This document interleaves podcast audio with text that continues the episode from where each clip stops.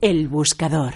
El buscador hoy con Carlos Aguirre de Broker. Hola Carlos, ¿qué tal? Buenas Hola, tardes. buenas tardes. Estamos Buenas aquí más liados que, que nada, entre JP Morgan, Wells Fargo, ahora sale de aquí. Bueno, y hoy hablamos de, de Disney, otra de las empresas que son protagonistas hoy en la jornada, porque la tenemos ahí disparada. Ahí tiene un duro rival, Netflix. Sí, hoy, eh, bueno, pues hoy es una de las compañías que más suben en el mercado americano, subiendo pues prácticamente un 10%. En el día de hoy cotizando en máximos históricos en 127 dólares. Eh, sus máximos habían sido 119 hace hace 10 años, ¿no? Antes de la crisis y hoy está superando estos estos máximos. Está situando ahora mismo en el top 20 de empresas por mayor capitalización bursátiles en el caso del mercado americano. Y bueno, ayer celebró el Día del Inversor. En este caso se centró los detalles, como bien comentabas, de la plataforma de streaming que va a lanzar, en este caso sin publicidad, y que se lanzará el próximo 12 de, el 12 de noviembre eh, en Estados Unidos por un precio bastante más barato que el resto de sus competidores, por 6,99 dólares al mes. En este caso, pues plataformas eh, como Netflix o HBO o Amazon Prime, pues que tienen un precio superior.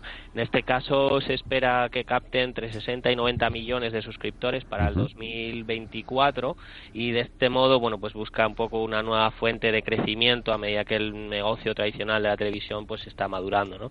Eh, comenzará en Estados Unidos y Canadá esta plataforma y en 2020, para mediados de 2020, se espera que llegue que llegue a Europa.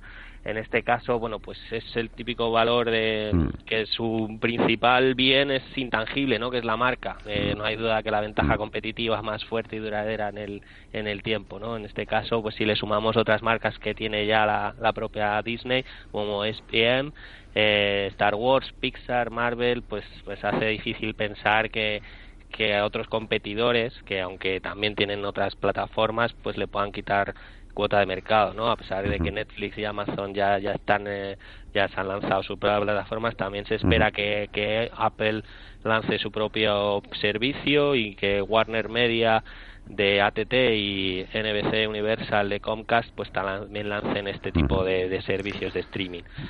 En este caso, bueno, como última reflexión queríamos decir que, Disney es el típico valor que habría que tener en, cartera como inversor a largo plazo, que es una típica empresa pues de más de 96 años de vida, que continúa creciendo y que incluso, bueno, pues tiene un dividendo creciente en los últimos más de 20 años y mantiene sus ventajas competitivas intactas. 126,85 dólares, último cambio de, de, Walt Disney Company, más conocido como Disney. Otros, el ratón Mickey. 230.000 millones de dólares en capitalización. Carlos Aguirre, broker, Muy un bien, placer. un Muchas saludo. gracias. Hasta otra. Inversión a fondo. Inversión a fondo hoy con Carlos Alosete de Finet. Hola, Carlos. Muy buenas tardes. Buenas tardes, Fernando. Nos quieres hablar hoy de un fondo de la gestora Fidentis. Sí, os traigo justo pues un fondo UCITS eh, que se llama Fidentis Tordesillas y Iberia Lonsor, Ajá. ¿vale? Y Un que combina, sí, que combina pues al final una estrategia pues, que está basada en tres carteras. Eh, una formada por posiciones largas, otra con posiciones cortas y, y una cartera de futuros, que normalmente pues utilizan como, como cobertura. Eh, algo que diferencia a este vehículo de, de los fondos eh, de toda la vida, eh, que se conocen como long only valley, por así decirlo. Eh, mediante esta estrategia, pues el gestor eh, Ricardo Seixas, pues eh, lo que persigue pues es proteger el capital a través de la selección de valores y, y de una rigurosa gestión del riesgo. Eh, por comentarte un poquito, pues el universo de, de inversión que compone la cartera, pues son acciones españolas y portuguesas o, o sus filiales en el extranjero. Y como te comentaba antes, pues para cubrir el riesgo de mercado, pues el equipo gestor eh, utiliza principalmente futuros sobre el sobre el IBEX 35. Eh, además, utilizan una media de, de alrededor de 15 posiciones cortas al año, con el objetivo pues de mantener la volatilidad muy controlada por debajo del, del 8%. Eh, el vehículo dispone de diferentes clases aquí en España, ¿vale? Eh, fueron lanzadas tres de ellas en, en 2016.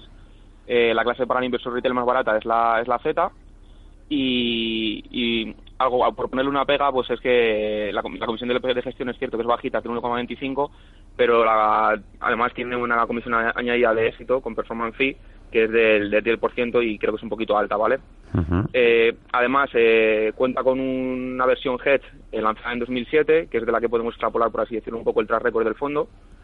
Y, y pues lo que eh, se ha conseguido con los futuros que utilizan, pues es que la mayor parte de las ocasiones en las que el mercado cae, como pueden ser años como 2008, 2010 o, o incluso año pasado 2018, pues eh, el fondo caiga muy, caiga muy poquito e incluso se mantenga positivo. El año pasado, eh, a pesar de las fuertes caídas que hubo en el mercado, pues el fondo cerró con un 0,18 de rentabilidad arriba, ¿vale?